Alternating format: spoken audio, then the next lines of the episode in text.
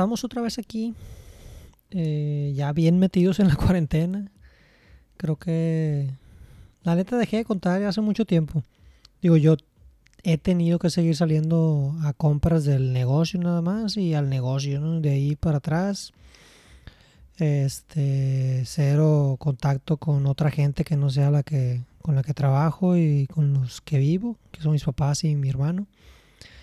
Afortunadamente todos estamos bien y pues, no espero más que, eh, que tengas toda la salud del mundo, que estos días eh, sean, sean pues lo mejor posible como los puedas llevar, independientemente como tú lo consideres que se pueden, que sean productivos o no productivos. A fin de cuentas, algo nos une a todos y es que estamos viviendo por algo que, que pasa una vez en la generación, ¿no? una vez en, en, la vida. Y, y, pues tenemos la fortuna de, de contar en esta ocasión con, pues, con el Internet, ¿no? como para, para documentar todo lo que está pasando como para aprovechar los momentos de tiempo que se nos están, se nos están abriendo, que no conocíamos. Eh, y aprender cosas nuevas o, o simplemente distraerse ¿no? en, en, cosas eh, que te ayuden a, despegarte un poquito de, de la situación. O sea, creo que no podemos ser muy duros con nosotros por lo que estábamos viviendo. A fin de cuentas es un, es un periodo de tiempo que se sentirá extenso porque se está viviendo todos los días. Pero yo creo que en la, en la magnitud de los casos, mientras estemos sanos, eh, pues lo vamos a ver para atrás y vamos a decir, ah, o sea, yo viví eso, ¿no? Y, y pues siento que va a ser algo muy chingón, independientemente del, pues del mal sabor de boca que nos deja en este momento, ¿no? Y, y, pues también sin, sin, sin olvidar pues que hay personas que la están pasando realmente mal, pues o es una pandemia a nivel mundial donde mucha gente está muriendo, se está enfermando. Y pues eso nos, nos debería poner en perspectiva para aprovechar y agradecer un poquito lo que tenemos. En mi, en mi caso personal, pues he hecho un poquito de todo, yo creo, para, pues para llevar esto de la mejor forma posible. Empecé yoga, el, ejercicio no, lo he dejado. Eh, tratar de mejorar un poquito la alimentación. Creo que ya bajé como 4 kilos, estoy bien flaco. Eh, pero, pero pues todo eso pasa, pasa de largo, pues a fin de cuentas hay momentos en los que me siento emocionalmente bastante inestable. Eh, pero Pero pues a fin de cuentas aquí seguimos, ¿no? Entonces eso es, es, es de agradecerse. Y pues ya sin mucho chorro, que ya fue algo de chorro, eh, pues platicar un poquito de del regreso del podcast, el episodio 26. Ya tenía ratito que no, que no hablaba por acá. Eh, muchísimas gracias por, por regalarme tu tiempo para escuchar. En esta ocasión platicamos con Adriana Rojo. Ella fue fundadora de Soluciones Dinámicas una empresa de, manejo de, nóminas y de capacitación en temas de recursos humanos.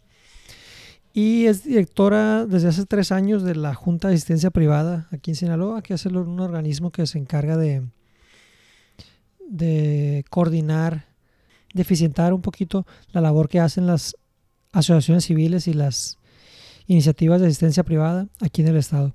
En la, en la entrevista, en la plática, profundiza un poquito de qué es lo que, lo que hace esta organización. Y pues nada, espero que te guste. Este, si tienes algún comentario o un invitado que te gustaría que con el que platicara, eh, pues déjamelo saber. Estoy en, todas mis redes sociales como Memo Alvarado. Y pues nada, te dejo con la plática. Espero que te guste. Los tres, dos. Adriana, buenos días, ¿cómo estás? Muy bien, ¿y tú? Aquí bien, también. De conectarme aquí contigo. No, yo también, este, la verdad, de, eh, cuando, cuando recién empecé con la idea de, iniciar el podcast, hice una listita de gente, eh, pues ya hace casi un año que empecé. Y tú eras de las primeras personas que anoté ahí, nomás que como, como fui resolviendo a quien tenía más cercano y por un tiempo como que nos distanciamos y empezamos a retomar contacto, dije, pues la voy a invitar.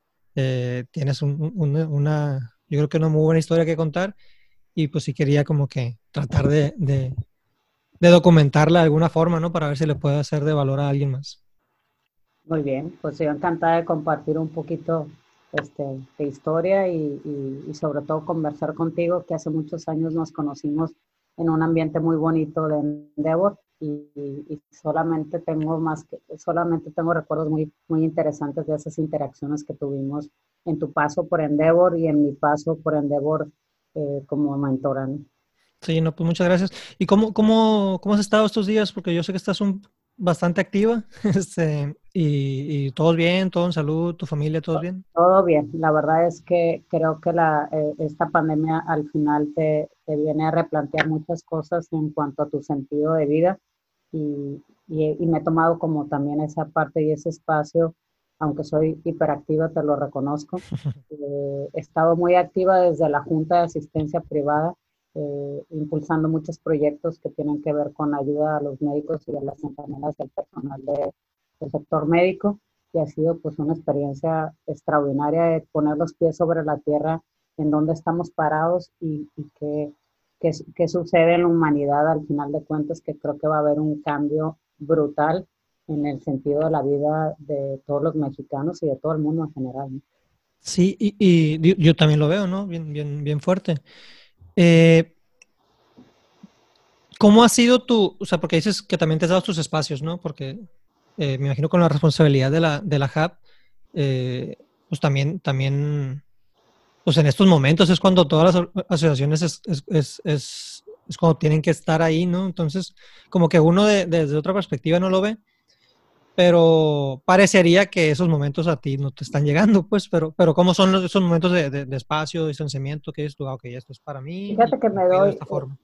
primero, eh, digo, no sé tu, tu, audiencia, no sé si sepa, pero bueno, una de mis grandes pasiones es correr y, toda, y tengo como hábitos muy construidos ya en, en mi vida personal y madrugo desde muy temprano, me levanto y, y trato de me levanto a las cinco y media, seis de la mañana. Entonces okay. trato de alguna manera tener ese espacio de introspección conmigo. Primero en, en, pues en esta parte de, eh, hago un tema de meditación allí de, de 9, 10 minutos y después ya me conecto para, para correr, que es mi pasión. Lo hago en house, obviamente, adentro de mi casa. De, ¿Tienes, ¿tienes caminadora? Tengo una caminadora, bendito sea Dios. Entonces, eh, a mí no me ha parado la pandemia en mi hábito por, por correr y por seguir como en esta activación física y eso me ayuda mucho a sentirme que estoy conectada pues con el, con el mundo en general y, y generar pues esta parte de la introspección. Y me tomé, tomé también un curso, me encanta la parte de la educación, tomé ahí un curso con una de las Shark hace algunos días que tenía que ver con un tema de reconectarte y de identificar este propósito tuyo, eh, trabajar mucho en tu persona, en la parte, en la parte del individuo, entonces también me ayudó a, generar como, a reafirmar eh, realmente en dónde estoy a, y dónde me gustaría estar al final de todo. Entonces, tengo hábitos ahí ya construidos que me ayudan a a tener como ese espacio de paz, de, de, reflexión y de anotar temas que tenemos que ir construyendo. ¿no? Claro, claro, sí, sí, no me queda claro. Y este momento pues también a, a muchos nos ha puesto en, eh, en, en, el lugar de poner atención a, a, a, esos espacios, pues a esos momentos, a, esa atención a la salud, tanto física como mental, porque pues quieras o no, eh, pues es, es prioritario, pues, aunque, no, aunque, aunque lo vemos por hecho. Pues. Sí, sí, y sobre todo estar como siempre eh, muy, muy, muy despierto en la escucha, ¿no? Eh, sí he estado guardada desde hace prácticamente dos meses y pasaditas, desde que primero se veía esto venir al final de cuentas, y salgo para lo estrictamente indispensable que tiene que ver con mi responsabilidad de la Junta, y hemos atendido pues a siete hospitales en diferentes ciudades del estado, y estar en esa comunicación y en esa conversación con el personal médico te hace este, ser muy sensible de, de, pues, de, la situación y ser más respetuosos y cuidadosos. Y también obviamente en el tema de otros movimientos eh, que tú sabes que, por ejemplo, el Banco de Alimentos, Caritas, el BRED, están haciendo cosas bien interesantes también en esta contingencia y tener contacto con la gente que hoy se ha quedado sin trabajo y que estamos están en una situación de prioridad para el tema del alimenticio, eh, de poder brindarles eh, esta, estas despensas, pues también te, te, pone los, te pone en la realidad, ¿no? Y, lleva a esa parte que tenemos que voltear a ser eh, un poco más humanos y sensibles y cambia como tu sentido de prioridad, ¿no? por ahí veía, pues ya no te importa eh, los tenis que puedas tener o la ropa que puedas tener o empiezan a cambiar como esos conceptos de, sentido de prioridad porque al final estamos guardados, ¿no? Y el valor de la familia, eh, no sé si tu, eh, tu audiencia sepa, pero soy gemela, entonces obviamente me siento muy conectada y, y mi contacto sigue siendo con ella, con su familia, con sus hijos, este, y esa es, es la, interacción pues, más importante que tengo y me conecta. Y siempre estar conectado con niños tan chiquitos te, te vuelve a, a, conectar con alegría, ¿no? Como que te regresa una parte de ti. Sí, sí, sí. Bien, optimista eh, y enfocada en que tenemos que hacer cosas interesantes. Sí, ¿no? Y, y, también todo, todo, todo el reconocimiento a, a, la labor, pues, ¿no? De, de, lo que se está haciendo. Oye, Adriana, eh, ¿Ya cuánto tiempo tienes en, dirigiendo la Hub? Fíjate que tengo, eh, ya cumplí mis tres años. Eh, al final, la ¿Es por términos de tres años? Sí, es por término de tres años, pero se suponía que en este mes me tocaba hacer todo el proceso para que se elija a la nueva o el nuevo presidente de la Junta. Es un proceso que al final lo, lo elige la, las mismas instituciones y también tiene un voto muy relevante e importante el, gobierno, el gobernador del estado. Nada más que ante esta contingencia, evidentemente el proceso se queda en pausa. Claro. En cuanto a estos pases, seguramente avanzaremos en ese proceso, pero ha sido una experiencia religiosa, virtuosa, maravillosa. Conocer a tantos líderes sociales a lo largo y ancho del Estado ha sido extraordinario al final de cuentas. Y nomás para dar un poquito de contexto de, de, qué es la Hub y, cuál, es, cuál es su valor, cuál es su aportación, no sé si podrías como que resumirnos un poquito qué es. Pues te platico, la Junta de Asistencia Privada del Estado de Sinaloa es un organismo descentralizado de gobierno que lo que le toca, nos toca de alguna manera supervisar, que eso es un tema súper fundamental, eh, capacitar y fortalecer a las instituciones de asistencia privada del Estado de Sinaloa y sobre todo darle visibilidad son esas tres funciones primordiales que tenemos como mandato de ley. es bien interesante porque son 120 organizaciones en, en, Sinaloa, prácticamente la mayoría están Mochis, Mazatlán, Culiacán, Guasave, y por ahí en, algo, en algunos otros municipios hay alguna otra participación relevante. Eh, estas organizaciones son pues, sin fin de lucro, evidentemente, y, lo único que buscan es resolver una problemática social que eh, que vivimos en el Estado que tenga que ver con alimentación, vestido, educación, medio ambiente. Eh, hay siete ámbitos al final de cuentas y la realidad es que ha sido discapacidad. Tenemos organizaciones extraordinarias trabajando una, una, una situación de este tipo. Eh, la, parte de, la parte de adicciones, que es un tema también complejo, no nada más en el Estado, sino a nivel nacional en, un tema importante por tratar de incidir. Y bueno, en mi caminar, eh, yo siempre les digo, la gente no conoce mucho la Junta porque ha sido como una, un organismo que tiene 16, 16 17 años que se, que se implementó con la intención de generar como esta credibilidad a la gente, al donante, sobre todo cuando las organizaciones van y piden eh, recursos, pues que la gente tenga la tranquilidad que los recursos están debidamente invertidos en lo que es su competencia al final de cuentas, ¿no?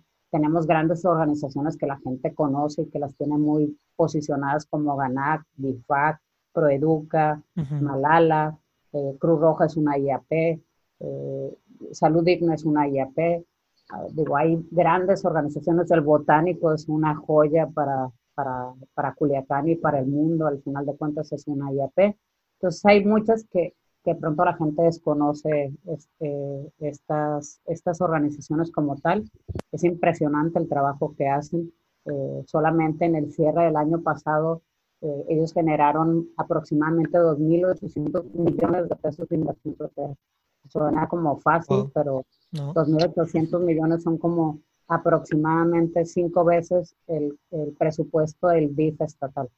Entonces yo creo que sí, es un, sin duda, es, un, es un movimiento importantísimo que genera economía, por supuesto, porque tienen, eh, generan más de 5.000 empleos al año, formales, por supuesto, y, y deja tú, un empleo con un liderazgo de gente que está dispuesta a dar y no todo el mundo estamos hechos como para esta parte de, del servir a los demás al final de cuentas. Eh, tienen 4.500 voluntarios trabajando en sus causas. Entonces yo siempre digo que es un, es, es un ejército de gente llena de bondad que quiere resolver problemáticas que, que, en colaboración con el gobierno, porque ni, ni siquiera gobierno solo podría resolver muchos de estos problemas que son los famosísimos ODS, no, no se pueden construir solos, tiene que haber una interacción entre el gobierno, la sociedad civil, el grupo empresarial, siempre hay un aporte muy importante por los empresarios en aportar este, este tema de ayuda y canalizarlo a través de gente que está haciendo un bien extraordinario. Entonces, eso es la Junta. Hemos, ha sido un ejercicio bien interesante porque cuando yo llegué hace tres años, yo veía gente súper buena, que lo, lo, último que quiere es el protagonismo, ¿no? Entonces, eh, tiene como esta visión de, de, que no se entere la mano derecha de lo que hace la mano izquierda y tal, ya sabes, pero creo que este mundo ya cambió, tiene que haber un mundo donde la comunicación, la gente sí sepa lo que se está haciendo para generar como más credibilidad, pero sobre todo hay un tema de relevos generacionales importantes o construcción de liderazgos a través de, de identificar el impacto social que estás realizando. Y trabajar mucho en líneas de emprendimiento e innovación social, que a ti te tocó, en tu paso por Endeavor, te tocó ver muchos proyectos sociales extraordinarios. Al, al final creo que hay que cambiar un poquito este chip de autosustentabilidad, de impacto, de, de no resolver el problema eh, eh, el efecto, sino la causa, al final de cuentas. En medida que vayamos construyendo eso, pues esto no se, ve, no se volvería un barril sin fondo, pero encuentras gente valiosísima. Yo me acuerdo una vez platiqué con el presidente del, del, Banco de Alimentos de los Mochis, en ese momento estaba eh, uno de los Elizondo, ¿no? Y le decía, ¿cuál es tu visión? O sea, ¿hacia dónde, dónde te gustaría ver al Banco de Alimentos? Si es un banco súper súper bien montado, increíble, tiene una infraestructura wow, o sea, de verdad de, de, primer mundo. Me decía, esperaría que en 10 años desapareciera, porque si yo no estoy como banco de alimentos, eso simboliza que, que ya Estoy resolviendo la bronca, ¿no? Resolviste un problema de, de, forma y de fondo profundo que la gente tiene el recurso para poder tener su sustento sin necesidad de, de abocar a una ayuda de alimento, que, es una, que es algo básico dentro de las, de las prioridades de, un individuo. ¿no? Entonces dije, wow, si lo tienen claro, eh, sin embargo, habría que ver como factores que, que, se vayan integrando para que, a ver, esta gente que atienden durante X número de meses o semanas, como también generas como proyectos productivos para que la gente, de, de acuerdo a sus capacidades y habilidades, pudiesen este, tener una fuente de empleo eh, que le permita resolver su vida particular, ¿no? Entonces es, bien profundo, es bien profundo, pero... Y esa es solo una organización, ¿no? Imagínate una, una. Y te contaría, pues en mi caminar de casi tres años, por eso te digo que ha sido como una experiencia súper gratificante. Siempre la forma en la que me invitaron a mí era porque yo estaba muy metida en temas de eh, empresas socialmente responsables, había junto con Marco Ojeda hace muchísimos años creamos este concepto de, de una comunidad de empresas socialmente responsable. Me fui metiendo muchísimo en el tema. Marco Ojeda de... De este, estuvimos creando pues esta parte de accionarse, que, cuando no, Marco y otras personas más nos incorporamos, dijimos, vamos planteando que Sinaloa sea el primer, el, el, estado con mayor número de empresas con el distintivo. y, el distintivo era nada más un indicador para, para efectos de referencia, al final de cuentas. Y se hizo un trabajo bien profundo en el tema de la de crear esta cultura y sin duda eh, Sinaloa en eso nos, nos pintamos de colores, de verdad es gente eh, propositiva, altruista, con ganas de ayudar, pero hay, que generar como una mayor integración sin duda, ¿no? Siempre hay retos. Eh, yo creo que a raíz de eso fue que eh, el expresidente quien me pasó el estafeta a mí fue el Cachi González. Y, el Cachi hizo una labor súper bonita y él decía, oye, Adriana, eh, te quiero invitar, me encantaría que fueras tú la próxima presidenta porque también como que en esa visión de altruismo y de ayuda, eh, era curioso, pero habían pasado cinco presidentes hombres y decía, es momento de pasarle la estafeta a una mujer, porque como que hay más simbolismo de este tema de la entrega, de la ayuda, este, simbolizado en un sentido natural de una mujer estaría increíble que fueras tú. Yo, cuando me invitó, le dije, no, estás loco, yo zapatero a tu zapato, yo aquí me quedo, ándale, te invito. Me invitó a uno de sus, eh, uno de los eventos más importantes de la Junta es el, eh, la Junta de Patronos, donde se reúnen prácticamente todos los consejeros de las 120 instituciones y se generan, pues, eh, eh una línea discursiva interesante de cara a acciones puntuales en cada uno de los ámbitos generamos, se genera estrategia, se genera conocimiento, se, se genera network, que tú eso lo conoces muy bien. Y dije, le voy a ir nada más de... De, de metiche. De metiche, me voy a ir, voy a ver, y me enamoré. O sea, dije, wow, esto es eh, eh, una oportunidad así súper interesante para dejar un granito de arena de lo mucho que uno ha recibido y le dije, va, o sea, bueno, primero hay que pasar el proceso, hay que presentar un proyecto y que evidentemente que las instituciones si votan y, me eligen adelante y si no, pues no pasa nada, ¿no? Claro. bueno, e, este, este organismo, perdón, ¿este organismo se replica en todos los estados? Sí, eh, hay, de hecho, en todos los, casi en todos los estados hay 17 juntas de asistencia, de 18 juntas de asistencia en el país. No todos los estados tienen el organismo, eh, eh, es porque al final de cuentas es un, tema de decisión del, también del Congreso y del, Congreso y del gobierno del Estado. Al final, finalmente es un organismo que genera colaboración en, un tema que es, crucial también por parte del gobierno. ¿no? Entonces, tiene que haber esas voluntades.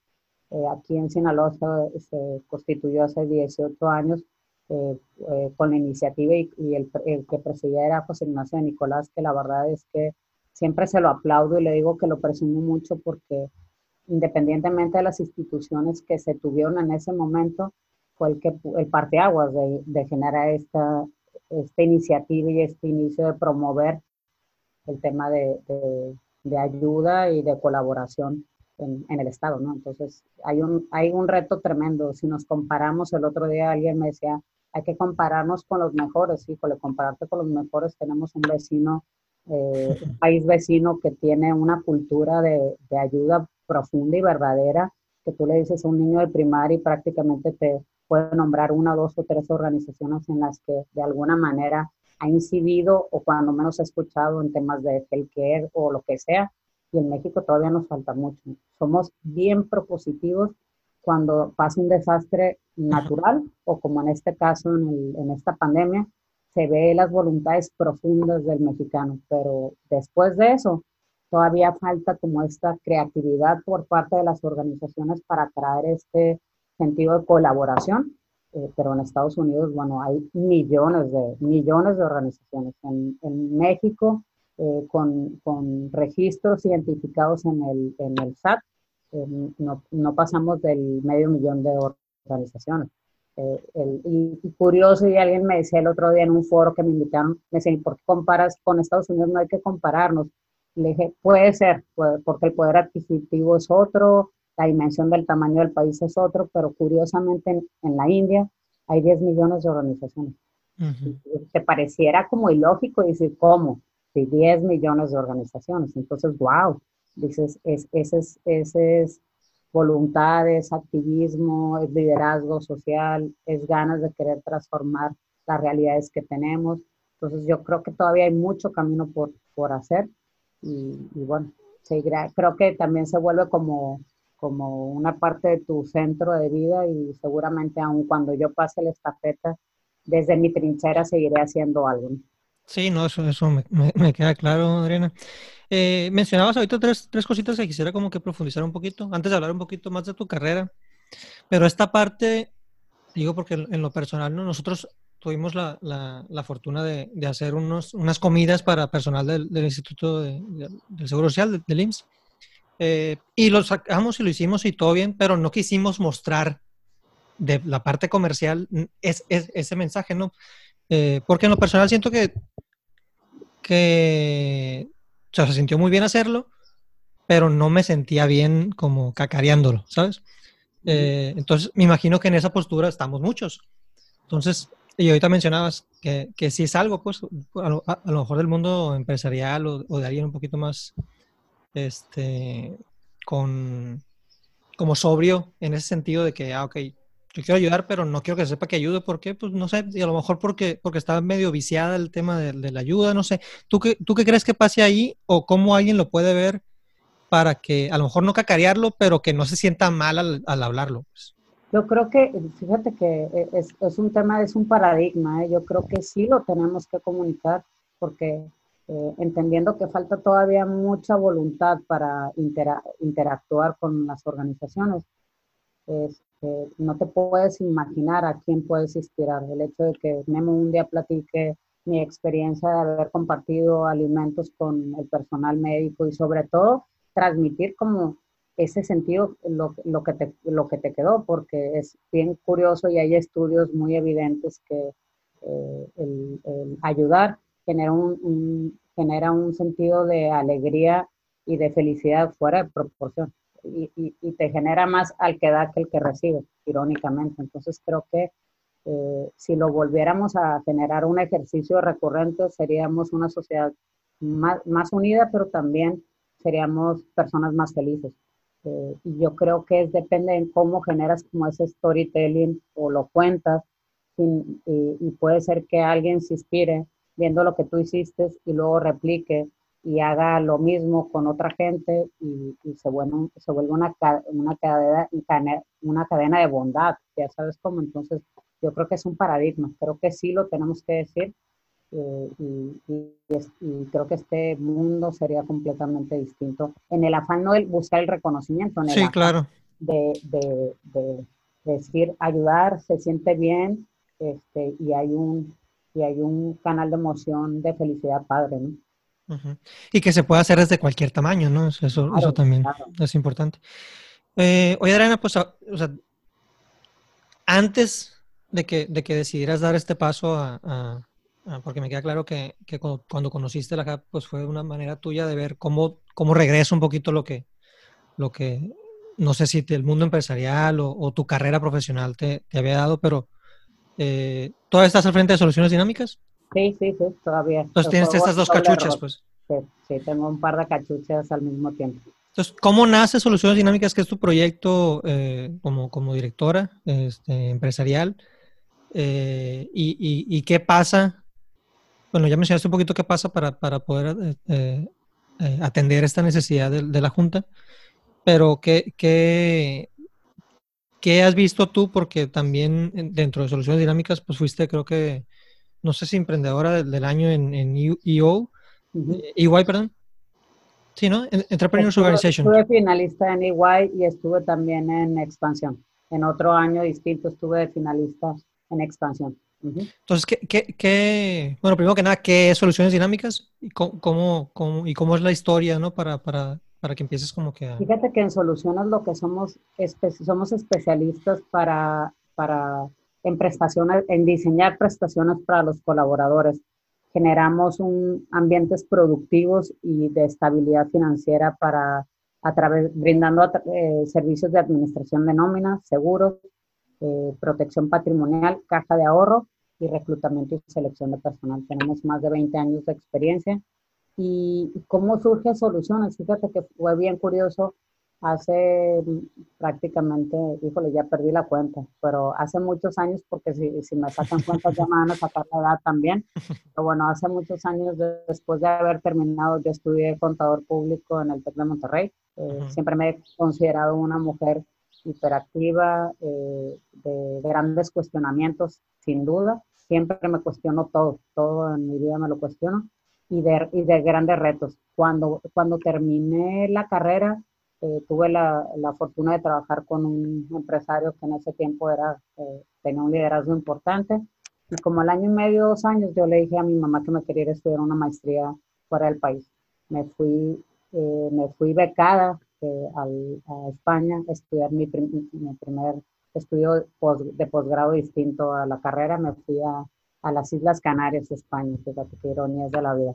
Eh, Interesante. Pues digo, sobre todo súper padre porque todo el mundo me dice, ¿y por qué escogiste las Islas Canarias? Eh, yo, imagínate, ponte en el, en el contexto de que estábamos, no había redes sociales ni la comunicación que hay en estos tiempos y, y, pensar despegarme de mi familia y de un entorno como era Culiacán, una ciudad chiquita, pues yo busqué una ciudad en España que tuviera más o menos el mismo número de habitantes para sentirme como que, que no era frijol en el arroz, ya sabes, a ver a dónde me metía. Y en esos tiempos había, pues, eh, había muchos problemas en España con el tema de los Zetas. Y, y yo decía, mira, pues imagínate que si yo de pronto voy caminando, voy en un transporte público y, y de pronto a un, a un, a un ETA va a tirar una bomba y, y, cómo se van a dar cuenta mi familia, ya sabes, X. El caso es que al final Escogí Gran Canaria por el número de habitantes, porque, por el clima, curiosamente, y, fue pues una experiencia increíble porque eh, compartí, me acuerdo que mi roomies era un americano, éramos una mezcla medio extraña, un americano, una costarricense, una colombiana y tu servidora. Este, y, yo en mi hiperactividad, pues obviamente cuando llego a, a la escuela de negocios con... ¿En qué era la maestría? Eh, era un MBA, era un máster en Administración y Dirección de Empresas.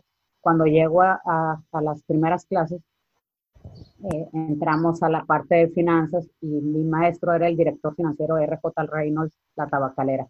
Este, eh, como, como, contexto del español, uno que era un contento, cuando tú ibas hasta un banco y la gente te, te echaba el humo a la cara, casi te echaba el humo a la cara, ¿no? en una en una fábrica de, de puros anteriormente. Reynolds se instala en Gran Canaria y una de sus principales bases para la producción de tabaco era, era Gran Canaria, España. Y el, el, director financiero era mi maestro. Entonces, cuando llegó con él y le dije, pues yo, yo bien participativo y siempre levantaba la mano, y quién sabe tal, pues yo levantaba la mano. Y ya llegó como a la semana por ahí, me dijo, ¿sabes qué, Adriana? En, un receso me dijo, sabes que estás exenta, agarra tu, librito y nos vemos a finales del semestre. ¿cómo? Y me dijo, eh, pero no te creas que por brillante. Me dijo, sí, por brillante, porque al final, obvio que yo venía de una carrera de contabilidad y de finanzas, para mí lo que él estaba enseñando era como súper básico, pero tenía un grupo muy multidisciplinario, había ingenieros, había otras carreras que de pronto que venían del humanismo, o a saber qué, y pues para ellos la, la nerd de la Adriana siempre levantaba la mano, pues limitaba al grupo, entonces me dijo, no creas que por buena gente, es porque me limitas al grupo y prefiero mejor que tú, que te que hagas con tu tiempo lo que quieras. Y Porque tú ya tenías resuelto varias cosas. Pues. O sea, sí, pues yo ya conceptualmente yo ya lo tenía muy, muy claro, ¿no? Y le dije, ¿qué voy a hacer con mi tiempo? Pues no sé, pues intenta ver qué haces, vete, vete a caminar o a ver qué haces, ya sabes. Entonces al tiempo llegué y me dijo, ¿sabes qué? ¿Por qué no te vienes a trabajar conmigo a Reinos? ¿Ya corrías en ese entonces? No, fíjate que no, lástima porque está increíble, ¿no? Y mi room, una de mis roomies eh, argentina era buenísima para correr y todos los días salía a correr y nunca, por ahí todavía no me daba el gusto de la corrida, ¿no? Pero bueno, total, me, me, dijo, vete, vente a trabajar conmigo y le dice, no puedo trabajar porque yo tenía visa de estudiante. Y me dijo, no, eh, yo le voy a pedir a la escuela que entres como internship Mm. y, te, y te, te, invito a trabajar. No, hombre, fue una experiencia padrísima y ahí nace soluciones porque cuando estaba, cuando estaba en Account Payable, que yo estaba en el control de pagos de toda la compañía, pues yo veía unas facturas impresionantes que le pagamos a, Manpower y a Deco. Y yo decía, ¿qué es esto? de reclutamiento. Sí, de reclutamiento, pero también eran empresas de trabajo, eran ETTs, que les llamaban empresas de trabajo temporal. Okay. Eh, también como el tema, es más, a mí me pagaba Reynolds a través de una ETT, que era una empresa de trabajo temporal. Yo no, mi contrato no era con Reynolds, sino con una empresa de este tipo. yo decía, wow. Que acá sería lo, como un outsourcing. Sí, total, totalmente. es eso, ok. Total, este, dije, wow. Que ahorita el término está medio, medio. Está, ahorita está muy satanizado, ¿no? Sí, pero, satanizado, pero no es malo. Está pues. satanizado, pero la realidad de las cosas es que cuando lo haces eh, con, apegado a la ley, en el cumplimiento de las, de las obligaciones que eso deriva y tal, eh, no debería de, eh, ha funcionado toda la vida. ¿Sabes? Como en Europa no es la excepción y en Latinoamérica no es la excepción. al final era, era como un camino muy puntual, por ejemplo, en Reynolds hacían eventos muy importantes en el área de marketing que puedan disparar un mundo de gente a, contratar para ciertas, de manera momentánea, y pues no te ibas a quedar con una plantilla forever and ever de cientos de gentes, pues lo hacían a través de una empresa tercera que era esta, y yo veía sucursales como Oxos casi casi en Europa, ¿no? y decía, wow, qué padre. Y, empecé a estudiar un poquito el concepto cuando regreso de vuelta de haber estudiado mi máster en, en, España, que fue una experiencia bien bonita, eh, me invita a trabajar Roberto Tarriba, que en paz descanse. Eh, y, y, le dije, va, le ayudo, a, me deja un ¿En agrícola? específico en agrícola, pero él quería como, como formalizar y dejar todo estructurado a todo el corporativo Tarriba, porque tenía muchas empresas aparte de agrícola Tarriba, pero quería homologar temas de tabuladores de sueldos, prestaciones, este, generar indicadores de medición de, los resultados de la gente, cómo asignar las políticas de, de, a lo mejor de bonos asignados a resultados, en fin. Era un reto, le dije, sale, yo te ayudo, le dije, pero yo te ayudo dos años porque en dos años me voy y me ocupo a dónde vas. O sea, ya, apenas te estoy contratando y ya te estás yendo. Y le dije, no, es que siempre he tenido como la inquietud de emprender. Y le platiqué qué era lo que quería hacer y me dijo, wow, pues para qué a dónde vas, si quieres yo me asocio contigo. Y ahí nace Soluciones para mí fue la experiencia más bonita y por eso creo que le encuentro mucho valor y, y así, y así yo eh, regreso un poquito a lo que decías tú que ha sido Endeavor, en los, en, los consejos, en todo el tema de, de mentorías, acompañamientos. Eh, soy una fiel convencida que funciona porque en ese tiempo yo era una, una chavita con muy buenas intenciones, con una idea muy creativa probablemente, pero me faltaba como el, eh, el rebote con alguien que tenía muchos años más de experiencia que yo, con una expertise fuera de, proporción, y la mezcla esta era, pues, era una bomba, ¿no? Entonces fue para mí una maravilla haber eh, encontrado en el camino, haberme encontrado con Roberto, que le hubiera entusiasmado y motivado este, el proyecto, pero sobre todo el decidir formarme y, y acompañarme en ese proceso de maduración como, como, como emprendedora, empresaria o lo que fuera. Este, y, y, yo deseosa de querer seguir aprendiendo, ¿no? Con sencillez y con, siempre les digo también ahora, ahora que estoy del otro lado a veces acompañando a, emprendedores, les digo con sencillez y con humildad, no creer siempre que, o sea, creer que todo lo sabemos, sino tener la sencillez y la humildad de, de, que siempre se aprende y en todo momento y de quien menos te imaginas. ¿no? Esa fue la historia de Soluciones. Eh, y, fue una experiencia maravillosa eh, haber sido acompañada, tener ese rebote con alguien como él eh, durante más de ocho años. en el octavo año, por, por desgracia, él, él, era una persona, pues en ese momento era presidente del CODECIN, tenía 20 mil cachuchas, no una, tenía muchísimas cachuchas.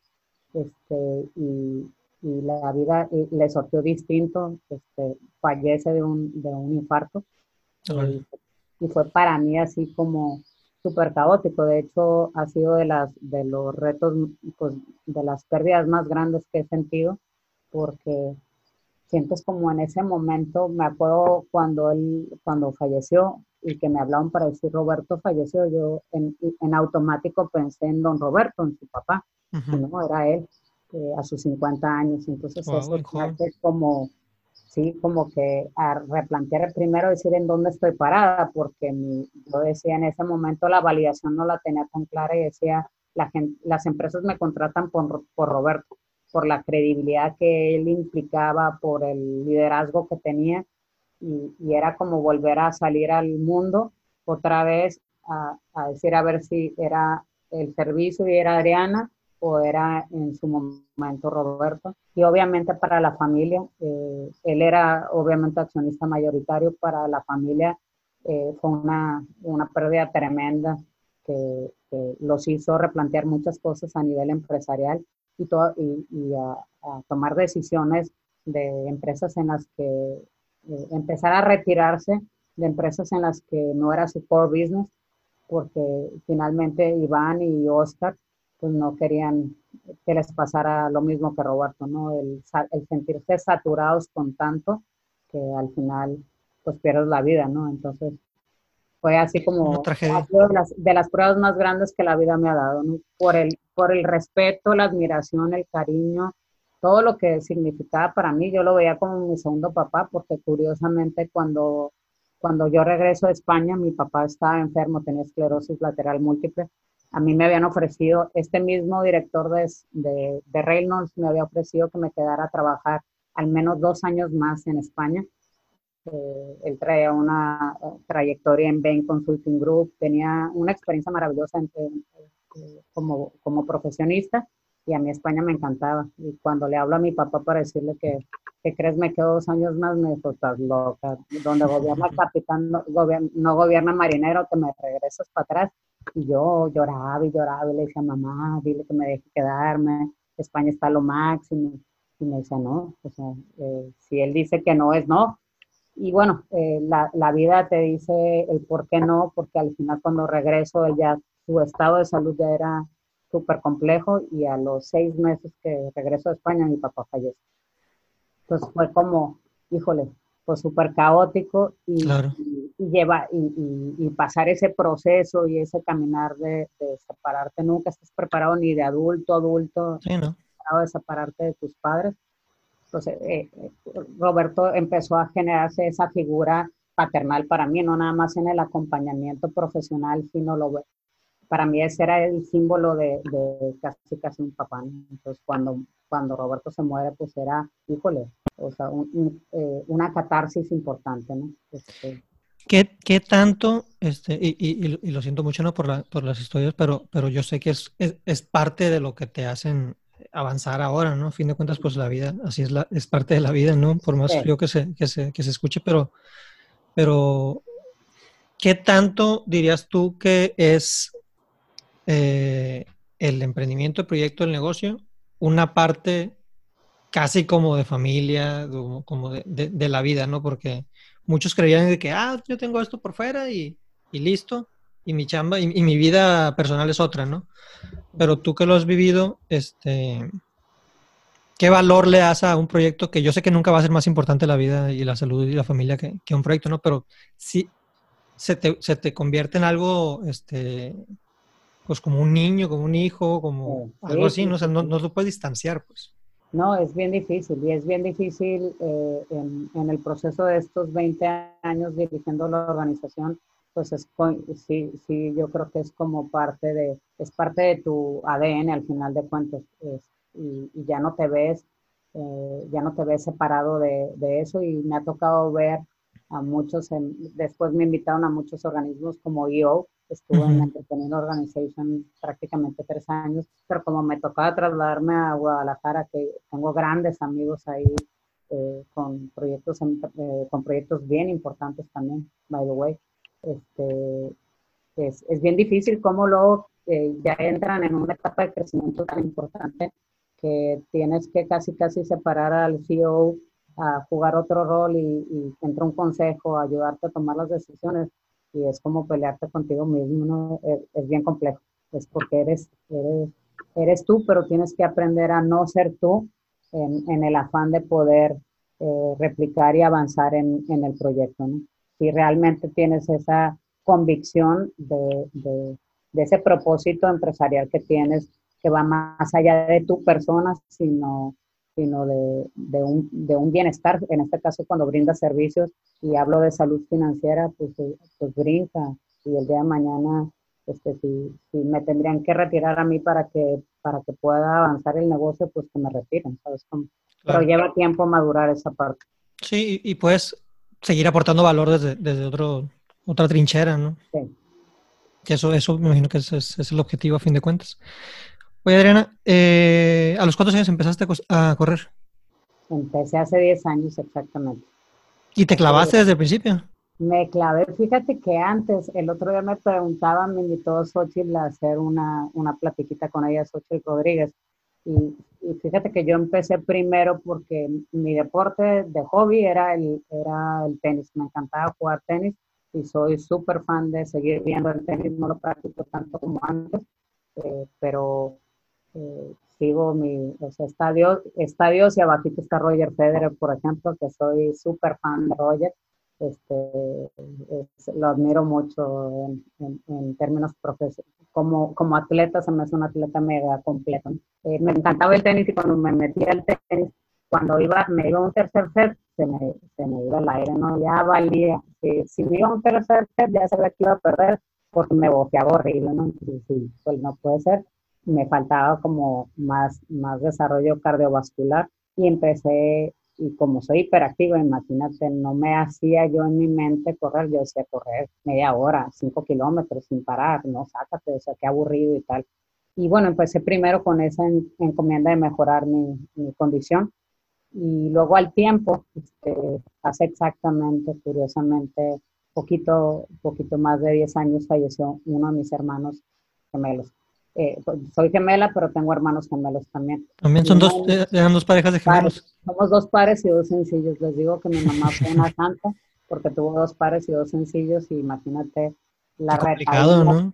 No, y aparte lo complicado, es real, dice mi mamá, contaba mi mamá que de chiquitos éramos realmente idénticos, idénticos, la pareja de mujeres y la pareja de hombres, y real que casi casi le pintaba como los como las vaquitas, ya sabes, eh, eh, este es Vladimir, este es Eduardo, porque de pronto, no sé, medio, ya a media tarde le lloraba uno horrible y dice, hijo, le está enfermo y lo tocaba y dice, ¿qué tiene? Y nada, era que al otro le había dado de comer dos veces y a uno lo... Al otro no.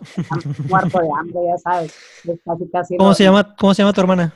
Eh, Aida y mis hermanos gemelos, uno es Vladimir y Eduardo es el que falleció. Entonces, cuando fallece Eduardo, pues imagínate, yo ponerme en los zapatos de mi hermano, eh, perder a tu mejor amigo, a tu todo, al final de cuentas, pues, fue como muy complejo. Y fue, eh, la corrida fue como la manera de rendirle tributo un poquito a, Eduardo, que había fallecido, y que emocionalmente para Vladimir no se, no se cayera, era como encontrar como este desfogue por la corrida y, y emocionalmente estar un poquito mejor. Y ya empezamos y corrimos, empezamos y corríamos todos los medios maratones que te puedas imaginar. Y después, al, como a los al, al, tercer año, como que se cansó, él colgó los tenis y le valió tres toneladas y yo seguí. Y yo le seguí y le encontré gusto a este tema. Y pues se compartió la corrida con mucha gente, con amigos, con... Pero sobre todo, hoy, hoy por hoy te puedo decir que la corrida es conmigo mismo. he encontrado muchas muchas enseñanzas en, en este caminar. Me, me, llevó prácticamente cuatro años tomar la decisión de correr mi primer maratón en su momento, que el primero que corrí fue Chicago y fue una experiencia religiosa. Después de que decidí, cuando corrí Chicago, aparte, primero había dicho, nada más voy a correr uno, este, nada más para ponerle como check y ya, este, meta cumplida, ya sabes, mi bucket list y no, hombre, ya luego cuando corres uno, quieres correr otro Me gustó y decidí que eh, lo veo como una filosofía de vida al final de cuentas. Y hoy, hoy te puedo decir que mi sueño era correr, eh, correr por el mundo y hacer los seis medios. Este, se suponía que 2020 cerraba mi ciclo de los medios, terminaba en Tokio este año en, en, marzo. La contingencia no me permitió eh, cerrar, mi, cerrar mi sueño porque cuando tú terminas los seis medios, eh, o sea, te van identificando que sí, en efecto, tienes registrados los medios. Y en el último, pasas la meta normal, te entregan tu medalla donde termines, en Berlín, en Chicago, en Boston, donde sea. y luego pasas por una área, otra área distinta y te entregan una medalla especial que son los seis, que es el símbolo de los seis medios. ¿Cuáles, ¿Cuáles son estos seis mayors? Son del lado de, del lado de América es Chicago, Boston y Nueva York. Y del lado del, del, otro lado del mundo es Berlín, es Londres y Tokio. Ok. Y pues se suponía que yo me ¿Te faltaba Tokio nada más? Tokio me falta, bueno, ya estaba. Deja tú, me falta porque estaba inscrita. Lo traumático es que estaba inscrita y preparada, ¿no? Tenía cuatro meses profundamente entregada en mi entrenamiento y, una semana antes del, prácticamente 10 días antes del maratón, me llega una notificación de, aparte súper padre porque es todo un tema pues muy emocional porque si vas a graduarte ya de los seis medios con meses de anticipación, los organizadores de los medios eh, se contactan contigo, te piden hacer contacto, te hacen llenar un cuestionario para preguntarte un poquito el propósito, cuál fue el que más te gustó, cuál fue la enseñanza con la que te quedarías, en fin, te, te, dicen que si puedes compartirlo, que lo pueden compartir en redes sociales, te hacen entrevistas, bueno, es todo un glamour, ya sabes, y toma tu, tómale, tómale que 10 días antes hablan, me mandan un correo los, eh, los organizadores y dicen, el maratón se cancela, y yo no puede ser. Y yo con cuatro meses de, es todo un rollo entrenar para un maratón. Yo les digo que el, el maratón per se es como la cereza en el pastel, entonces, eh, lo último, lo relevante al final es, son estos cuatro meses de preparación. Porque son cuatro meses, bueno, se recomiendan cuatro meses de preparación previo al, maratón. Cuando ya tienes, cuando ya tienes antecedentes, ¿no? Si, en un, si es tu primero, te, llevaría, llevaría mucho más, pero es entre 16 programas. Yo, yo hago, me apego a programas de 16 a 18 semanas prácticamente, ¿no? ¿Haces algo más de ejercicio aparte de correr? Sí, eh, hago, eh, haces, lo, lo combinas un poquito para que no sea pura corrida al final de cuentas. Eh, más o menos haces como tres corridas entre semana y una, una larga el fin de semana que le llaman la corrida, pues el fondo, como se le llama fundamentalmente. No llegas a correr nunca en preparación los 42 kilómetros, pero sí, sí llegas a correr 30, 35 antes de correr un maratón. Eh, me gusta, hago, hago spinning, eh, me gusta el pilates, me gusta, eh, hago un poquito de fuerza, hago elíptica, hago un chorro de cosas. El día que no hago corrida, hago otra cosa, pero más o menos para correr un maratón, para que nos demos una idea, corres aproximadamente 500 kilómetros antes de correr, antes de empezar un maratón. Entonces, imagínate que ya traes 500 kilómetros en tu, en tu cuerpecito y te dicen, este, gracias, pero, gracias, pero no, pero bueno, son lecciones de la vida, al final de cuentas, es parte, es parte de, esa, de ese propósito y, y llegar sí, y, me queda claro que cuando tengas la oportunidad lo vas a, lo vas a hacer. Esperemos poderlo correr. Espero que 2021 me dé la oportunidad de cumplir mi sueño, que te lo pones como una meta padre. Claro. Me encanta, tengo 10 años corriendo. Sí, ya, ya, ya es algo. Oye, Adriana, este. Regresando un poquito al tema de la, de la HAP, ¿no? Y lo que platicábamos de, de, dar de regreso. Eh, si alguien tiene la inquietud o está buscando de qué manera yo empecé este podcast un poquito porque tenía eh, el, network que, ahorita mencionábamos que me dio Endeavor, conocer estos casos este, como que bastante interesantes y no veía de qué manera lo podría consumir otra gente, ¿no? Que no estuviera como que en las juntas de consejo, conociendo, a la, entrevistando a la persona, en, las sesiones de, selección que tenía Endeavor. Y pues mi carrera profesional me dio como que esa oportunidad de conocer estos casos, ¿no? Y empecé a pensar que, oye, pues de qué manera puedo como que guardar este contenido y distribuirlo. Y por eso empecé este podcast, pues, porque dije yo, es una forma en la que a lo mejor ya no estoy en Endeavor ni en organizaciones, tengo mi proyecto y, trato de, llevarlo de la mejor manera posible allá. Eh, pero no creo que no pueda hacer nada al respecto para, para regresar ¿no? al ecosistema, a la situación, a, a, cualquier persona que quiera escuchar algo al respecto. Y por eso empecé esto. Eh, y más allá de esto, que cualquiera lo puede hacer, realmente eso es bastante eh, práctico ahorita. Con, tú estás en tu oficina, yo estoy en, mi, en, mi, recámara, este, con una computadora, micrófono, audífonos, que esto ya es lujo, pues, pero, pero, pero porque me, me pude dar la oportunidad, pero se puede hacer.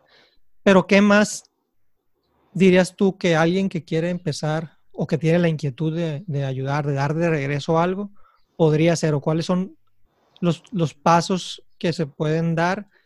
O, o, de otra perspectiva, porque también cuando empezó esto vi muchas, muchos esfuerzos individuales de querer ayudar, cuando a lo mejor ya había un camino que te podrías como que, oye, mejor lo ayudo por acá, ¿no? Antes de, inventar algo, pues. Qué padre, digo, la, la verdad es que estás haciendo una pregunta súper crucialmente bonita desde el, contexto que estás generando. Fíjate que creo que eh, como humanidad tendríamos que pensar más, enamorarnos del problema y no de las soluciones al final de cuentas. Y vamos a suponer, ¿qué le mueve a, qué le mueve al, a Memo? A Memo le mueve la educación, le mueve la justicia, no sé, el tema de la niñez, le mueve, no sé, el tema de género, mujeres, le mueve, ¿qué es lo que te mueve? ¿Sabes? Como primero identificar profundamente qué es, qué es, ese, qué es eso que me mueve y mueve es estar inconforme, que es lo que no me gusta qué es lo que está pasando en nuestro mundo y quiero ser, en vez de ser eh, crítico, destructivo, quiero ser crítico, constructivo y pasar a ser un, yo creo que todos podemos ser agentes al final de cuentas de cambio eh, en esta transformación positiva. Primero, identificar qué es lo que te mueve. Habrá gente que no lo tiene tan claro, entonces dices, pues la verdad es que pues, son muchas cosas, pero no tengo particular. Hoy dentro de la Junta hay 120 organizaciones de la sociedad civil, lo que dices tú, ya hay muchos liderazgos, ya hay muchos proyectos encaminados. El primer paso para mí es, es, identificar quiénes están. Vamos a suponer que te mueve, estoy inventando, que te gusta, que te llama el tema de quieres acabar con, con, con el hambre en el mundo. ¿va? Entonces, ¿quiénes están trabajando en temas de, de, de alimentación? pues está fulanito, están un chorro de bancos de alimentos, está tal, eh, está Caritas. Primero, participar en ellos, conocerlos y conocerlos desde quién es el consejo, cuándo se reúnen, cómo se reúnen. Y primero a lo mejor empezar como voluntario. Es decir, quiero ir recurrentemente. Para mí creo que eso es lo que te enamora, estar en campo, ¿no? Como que vivir ese momento de la experiencia y ahí te das cuenta si te enganchas o no te enganchas.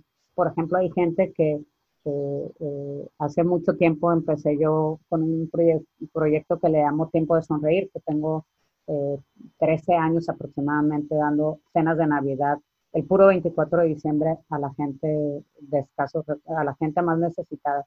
Y curiosamente empecé, como dices tú, Memo, con un proyecto, primero era familiar, era personal. Era yo, eh, quiero regresar un poquito, la filosofía de mi familia, ser una familia muy grande, era pues todo era de todo, ¿sabes cómo? Eh, lo que te enseña el tener una familia grande es que tienes que aprender el desapego y a compartir porque es imposible que en una familia de seis hermanos, padre y, padre y, madre, puedas mantenerte, pues no sé con qué ya sabes, el típico que los zapatos de tu hermana mayor te los pasaba, la bicicleta de tu hermano mayor era la que te pasaban. Te enseñan desde la esencia, desde chico, a compartir, no hay de otra o sea, no te queda de otra, ¿no? Pero bueno, me acuerdo que empecé con este proyecto y primero era personal y yo creo que le dimos cena. Para mi papá la cena de Navidad era brutalmente importante. Creo que desde octubre por ahí él empezaba a comprar ya sabes la latita de no sé qué cosa. Ahora el no sé cuánto porque era el manjar.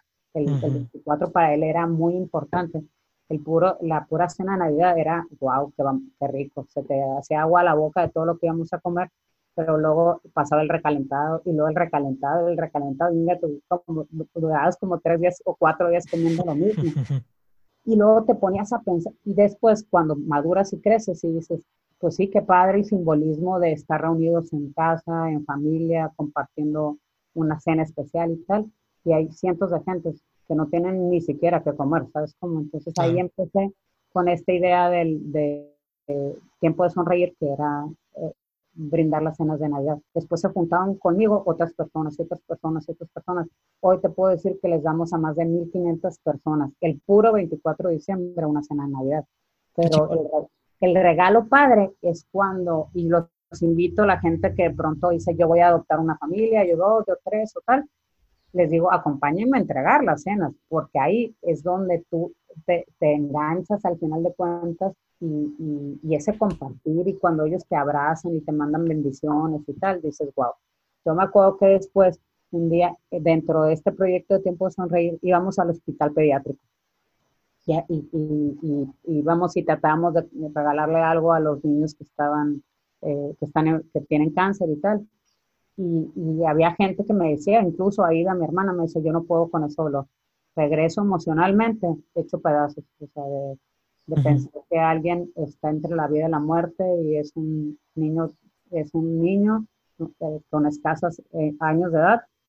Pues entonces ella tiene muy claro que nunca podría personalmente, porque sus emociones no se lo permiten, eh, trabajar a lo mejor con niños con cáncer, pero sí en el tema de alimento o sí Hoy veo a jóvenes súper revolucionados y preocupados y ocupados por el tema del medio ambiente. Pues hay un chorro de, organizaciones. Entra primero como voluntario, comparte parte de tu conocimiento y de tus experiencias. Muchas de estas organizaciones necesitan fortalecer la parte institucional de, oye, si eres bueno en el tema de marketing o de comunicación, ven, yo te voy a ayudar a diseñar la estrategia de comunicación y le, le voy a dedicar, no sé, tres horas a la semana a tu proyecto. O o X, o sea, pero sí ser como evolucionar sobre lo que ya hay y no, eh, y no pensar, ah, no, es que ah, está padrísimo lo que hace la institución A, pero yo quiero una nueva. Pues, ¿para qué quieres una nueva? Mejor júntate con el que ya está. Sí, y ya que la conozcas y actúes y todo, si ves que no resuelve lo que tú estás buscando, pues a lo mejor ya vale la pena. Pues. Claro.